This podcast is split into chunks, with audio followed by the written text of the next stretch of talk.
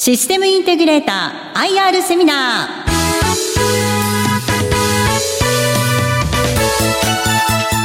この番組は証券コード3826東証一部上場。株式会社システムインテグレーターの IR 活動の一環としてお送りします。お話は株式会社システムインテグレーター代表取締役社長梅田博之さんです。この番組は11月22日に東京で開催した朝鮮セミナーを収録したものです。システムインテグレータ IR プレゼン証券コード3826東証一部上場株式会社システムインテグレータ代表取締役社長梅田博之さんです。どうぞ大きな拍手をお願いいたします。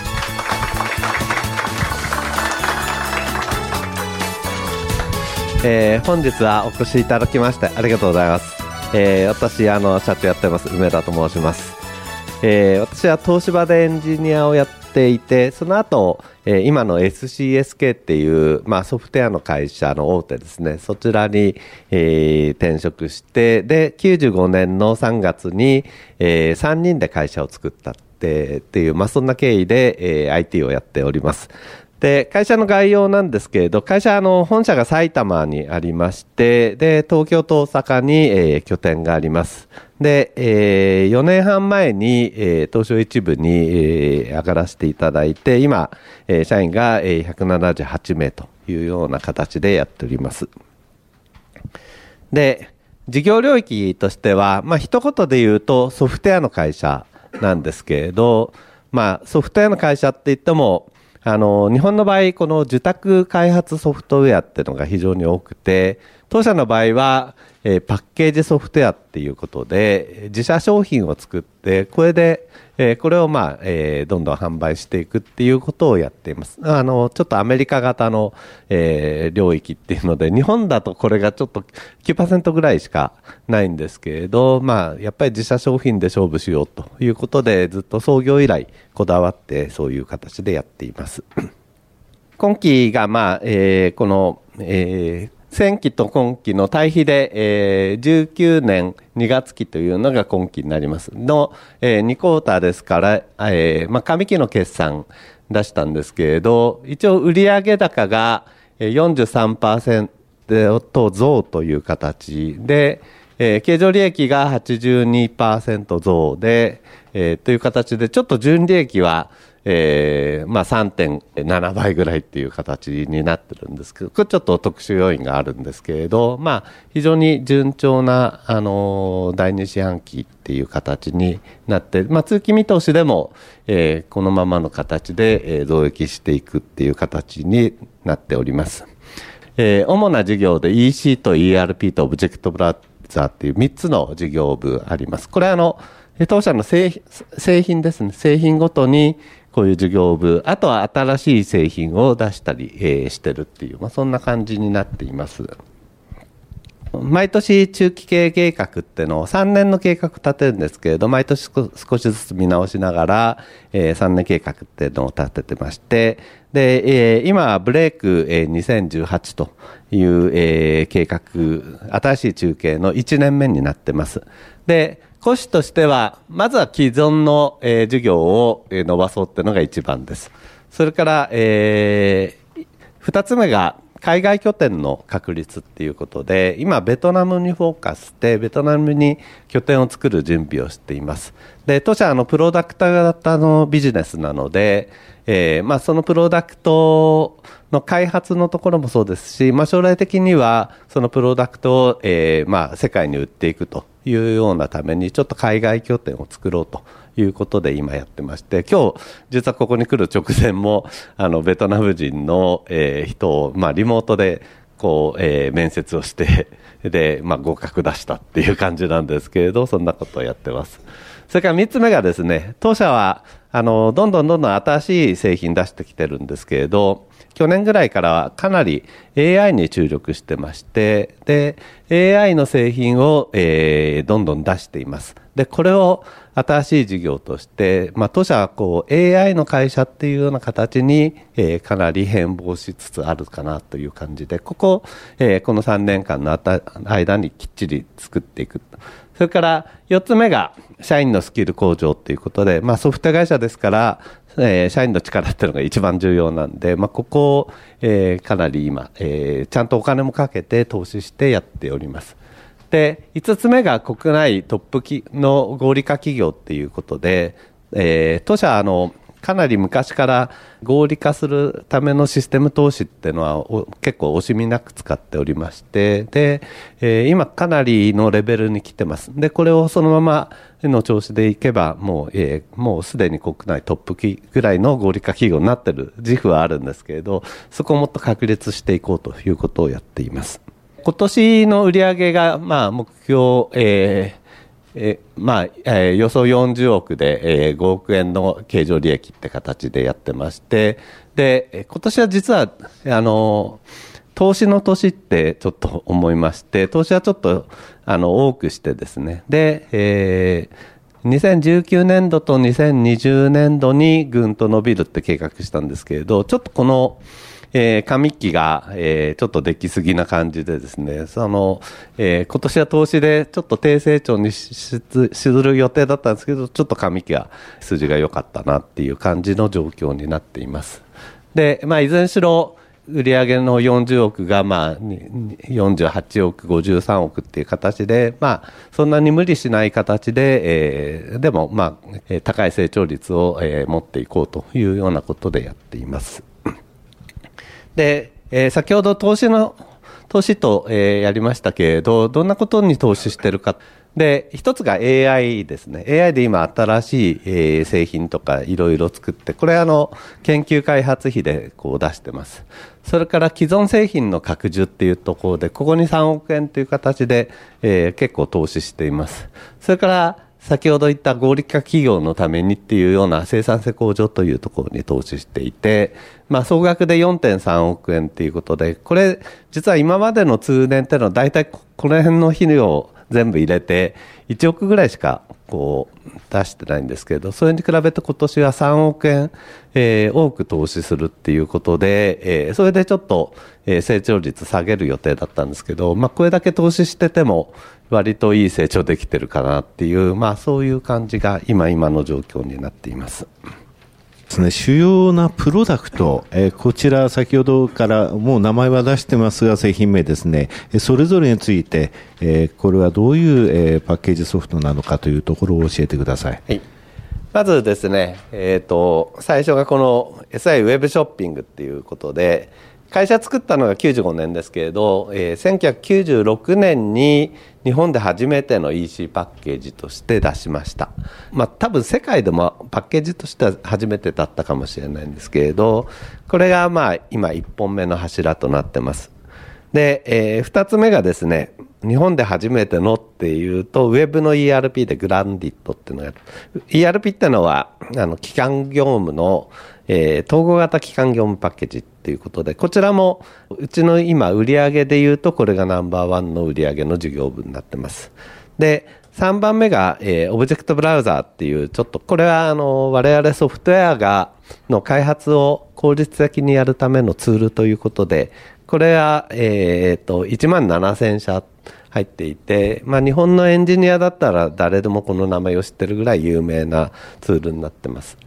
で、4つ目が、プロジェクト管理の、えー、ツールで、こちらも、あの、これが今、えー、4つ目なんで一番伸びしろとしてはあるんですけれど、IT 企業を中心に160社こう導入しているっていう形で、今、製造業向けとかですね、あの、いうような、えー、他の業界にも各販を開始してると。で、当社はこのこの4つが今、既存の製品というか、既存の事業なんですけれど、これがそれぞれ、まあ、1億円ちょっとずつ稼いで、で、トータルで5億円の、えー、営業利益を稼いでるっていう、今今がそんな感じで、はい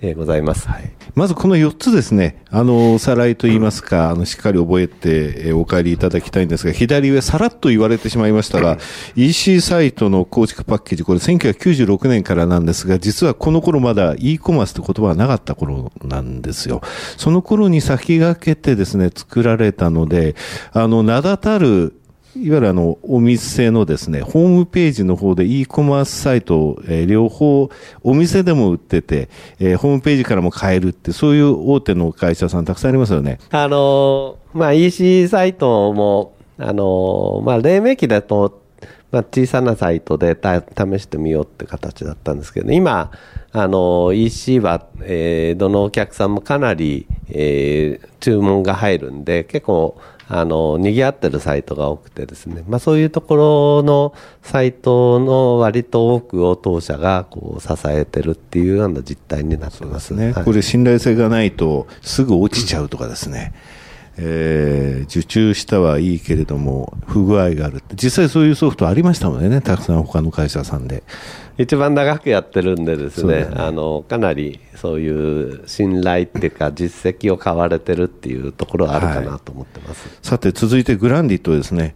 えっ、ー、と、ERP というのは、まあ、日本語にすると統合型基幹業務パッケージっていう、えー、日本語になるんですけれど、昔の製品っていうのは会計のソフトだったり販売のソフトだったり生産会員のソフトっていうのが、えー、それぞれバラバラだったんですけれどこれら、まあ、会社ですから、えー、全部そういうのが存在するような形になるんでそれを統合型で作ると、まあ、二重入力がいらないとかそういういろんなメリットがあってっていうようなことなんですね。今では当たり前なんですけれど、実は私が前職の SCSK にいた時に、えー、そういうソフトを作ろうって企画して、で、まあ、当時、プロアクティブっていう日本で初めての ERP ソフトを、えー、まあ、企画、設計して、私と今、専務の臼井ってので作り始めて、それが、成功したんで、えー、まあちょっとスピンアウトしようかって言って、えー、まあ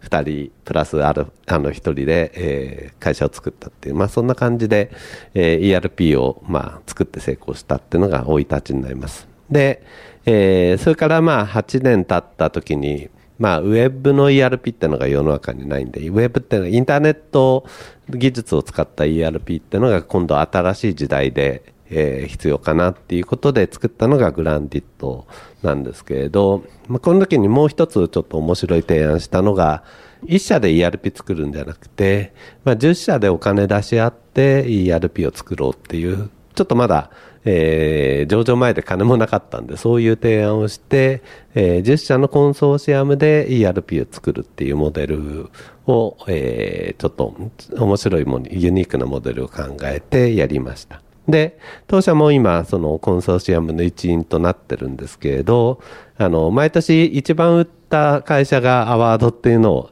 えー、取得するんですけれど、まあ、当社、えー、一番最初に作った強みで、えー、まあ、昨年もここにあるようにアワードっていうのをもらってるっていう形で、かなりいい位置でグランディットの事業をさせていただいてます。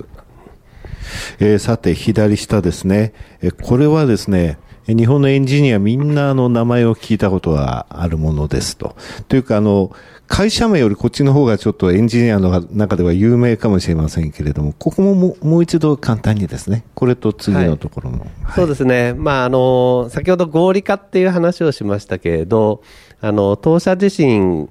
えー、どうやったら合理的に仕事ができるかとか、生産性高くするか。まあ、今でこそ、働き方改革とか生産性、えー、向上っていうキーワードが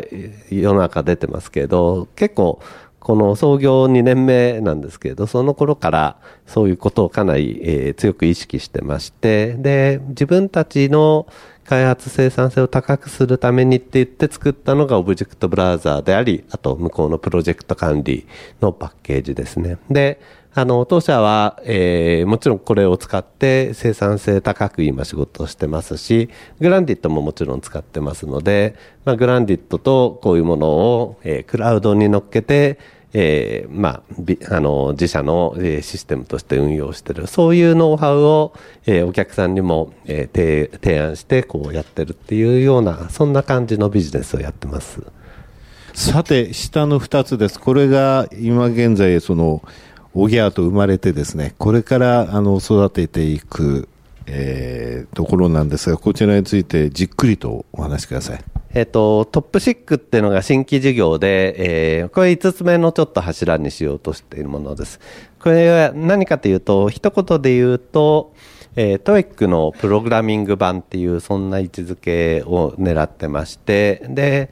TOEIC があるから TOEIC っていうのは何かっていうとあれがあるから英語のスキルの見える化ができたとでプログラミングの能力の、えー、見える化っていうのが今できてないんで、えー、例えば中途採用した時にえー、できるはずだったのに全然できなかったりとかですね。あとは社員教育で誰がどれぐらい伸びたかっていうのがなかなかわからないっていう、まあそんな世界、えー、自社でもやっぱりニーズを感じたんで、それを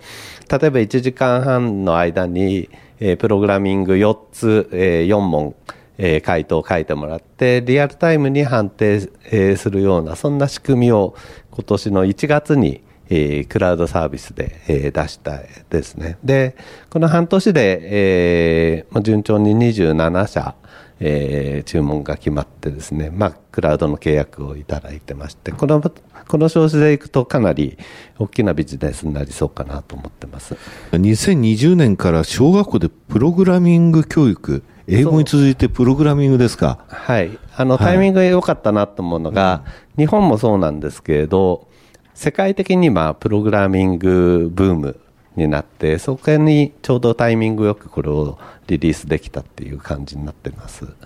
これあの検定って言いますか、どれぐらいの能力なのかって分かるわけですよね。そうですね、うん、実はですね、これのプロモーションとして、はい、プログラミングバトルっていうのを11月17日、先週の土曜日やったんですけれど、これは、えー、第1回学えー、企業学校対抗の、えー、プログラミングバトルっていうので、えー、まあ3人1組で、えー、企業が167、学校が91っていうことで、第1回なんですけれど、すごい、えー、盛況だったんですね。はい、で、えー、12月1日に、えー、まあ、あの、ちょっと、えー、結果発表会やるんですけれど、で、第2回は多分、えー、今、この4倍ぐらい、第3回でさらにその3倍ぐらいっていう感じでチーム集めて、まあ、あの日本中の人が、えー、このプログラミングバトルっていうのをやるっていうのを今、えー、計画してるんですけれどこういう元に TOPSIC っていうのが実は使われていてみんながえー、 TOPSIC が当たり前にして、えー、 TOEIC のような存在になるっていう、えー、今そういう構想でビジネスやってます。そうですね。今業界ですごく話題になってますよね。あと大学でもそうですよね。はい、大学もこれぐらい学校も参加してる、ね、そうですね。まあ東大、京大、早稲田、慶応とかもみんな参加して、はい。ちょっと面白い結果で、結果は言えないんですけど、うん、はい。まあプログラムの世界の TOEIC って呼ばれ、もう呼ばれ始めてる、ね、はい、12月1日にバーンと結果発表して、ちょっと面白いかなとさて、続いて AI の部分ですね。はい。はい、次は AI で、えー、今私自身はここに一番力を入れてまして、昨日も AI の講演をしてきたところです。で、あのまあ、これからの世の中ってやっぱり AI がかなり使われていくっていうところの中で、えー、当社も AI 注力しようということで、えー、いろいろやっています。で、えー、当社の場合、今 AI をやる会社ってのは、うちは AI ノウハウあるから、なんか、えー、お困りごとあったら言ってくださいとかいうスタンスの会社が多いんですね。特にスタートアップの会社とか。で、当社はでもプロダクト型のビジネスなんで、そうじゃなくて、こういう製品に AI を使ったこういう製品を出すと、これは世の中に役立つだろうっていう、そういうのを企画してやるっていう、そういうスタンスでやって、第1弾、第2弾、第3弾、第4弾って、えー、出してます。真面目なところで言うと、IC アノマイディテクションっていう、これが、えー、10月に、えー、10月24日に発売したばかりなんです今これがものすごい引き合いが多くて、これは何かするものかっていうと AI を使って、あの、外観検査をするっていうので、えー、人間が目視でこう検査してるのを、この AI が代わりにやってくれるってものです。で、昨日言った食品会社でも、本当に人間が目視検査をしてて、それがやっぱりすごく大変な作業なんですね。非人間的な作業なんですけれど、それを、あこの AI を使ったら、あの、それが人間の代わりにできそうだっていうようなので、昨日はかなり盛り上がったんですけれど、向こうの工場の人とですね、そんなような、えー、ところで、今、日本中っていうか世界中、え目視で、えー、人間が検査してるところは山のようにあるんで、それを、えー、AI で置き換えていこうというところで、かなり大きな市場かなと思って見ています。10月24日に展示会でですね、喋った時、これあの、この辺で、なんかこう思ってるのは私が喋ってるんですけれど、毎回こう、すごい黒山の110名ぐらいの人がこう集まって、ミニセミナー、15分のセミナーを、えー、全部で、えー、30回もやったんですけれど、えー、そんな形で、まあ、あの名刺も、えー、3日間で6300枚もえー、過去最高集まったんですけれど、まあ、AI に対する、えー、熱い、えー、思いと、それからこの先ほどの異常検知はうちの会社でちょっと頼めせないかって話も、えー、20 20社ぐらいいただいたっていうような感じで、今、一生懸命体制作ってるところですね。このあの、異常検知とか検査、それから予測、はい、異常を予測する、そこの部分でやはり AI、ずいぶんこの、本当2年ぐらい、のところで急速にあの使い勝手がいいし、これに頼らなくてもういけないんだっていう風潮になってますね、これ。そうですね。あの、市場はかなり広いと見てるんで、えー、ちょっとそこに早く製品を出す、えー、のが重要かなと思って、まあ、なんとか早く出せたかなと思っています。アノマリーをディテクションするということですね。はい、株主還元の方行ってよろしいですか、はい、えー、こちらのお話をお願いします。はいえー、カムス還元は、えっ、ー、と、ここにあります業績連動型の配当で、配当成功30%ということで、えー、来年の、えー、2月は、えー、ちょっと増配をする予定になってまして、えー、1株あたり14円という形で、えー、増配いたしますので、ちょっとお得になっています。それから株主優待なんですけど、私があの、新潟出身でですね、なんか、せっかくなんで、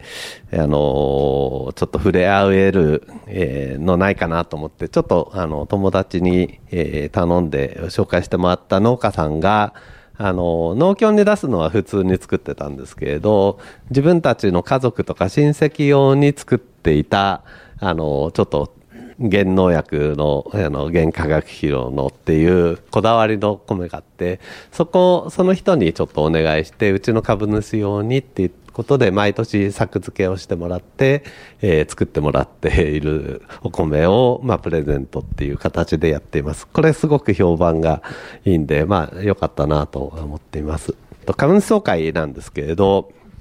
これ、昔は、あの、埼玉でやってたんですけど、なかなかあんまり来てもらえなくてですね。で、もうちょっとあの、ちゃんと来てもらうことをしっかり考えようということで、今は、あの、池袋のもう駅前で、それも、えー、会社の仕事帰りに寄れるようにということで、えー、18時30分から夜の株主総会っていうのを、えー、やりました。で、夜やると、あの、まあ、来てもらえるのも、あれなん、来てもらいやすくなるんですけれど、いいのは、その後懇親会をやって、まあ、お酒ながら、飲みながらちょっと株主の方と喋れるっていうのが、まあ、いいなと思って、夜、えー、やって、今ずっとその形でやっております。で、あと、えー、ちょっと私がですね、あの、チーズケーキ、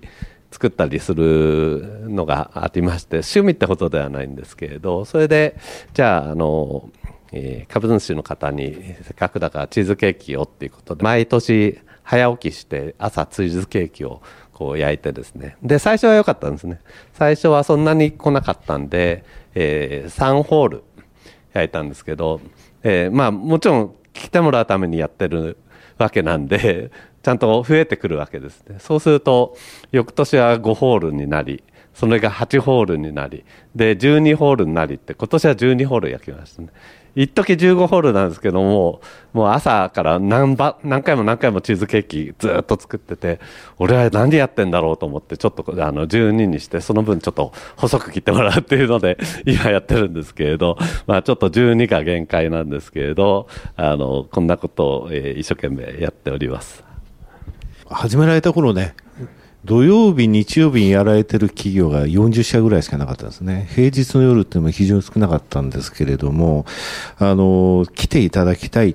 っていうところですよね。そうですね。まあ、昔はね、株主さんっていうと、うん、株主総会っていうと、シャンシャンで早く終われみたいな感じですけれど、はい、今はやっぱり、せっかく当社の株を買ってくれた方々と触れ合う、せっかくの機会なんでっていう、そんな時代になってるかと思います。ね。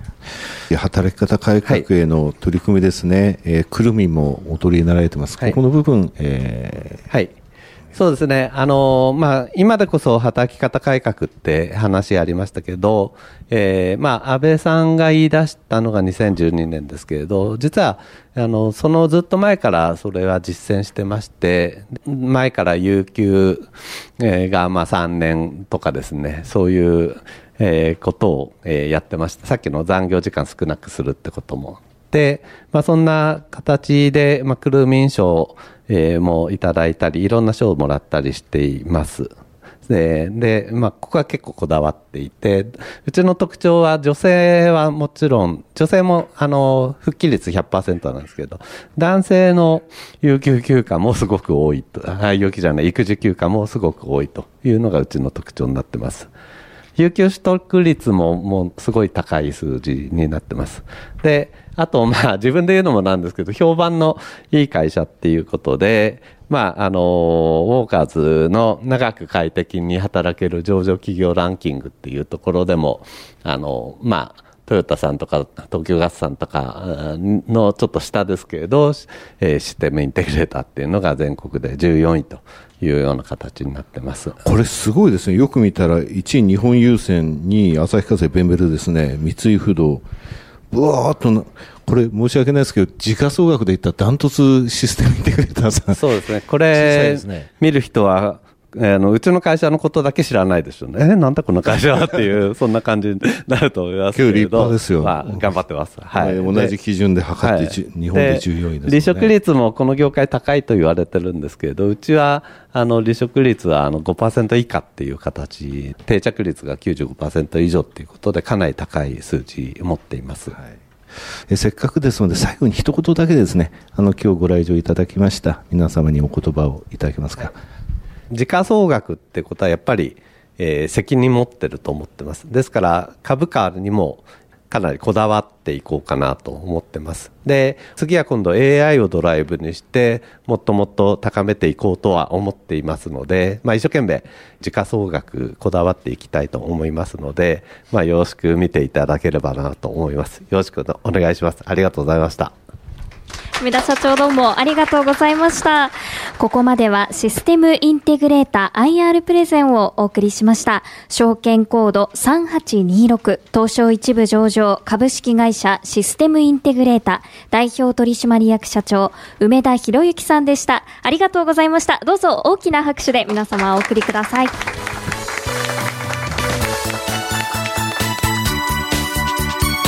システムインテグレーター IR セミナーこの番組は証券コード3826東証一部上場株式会社システムインテグレーターの IR 活動の一環としてお送りしました。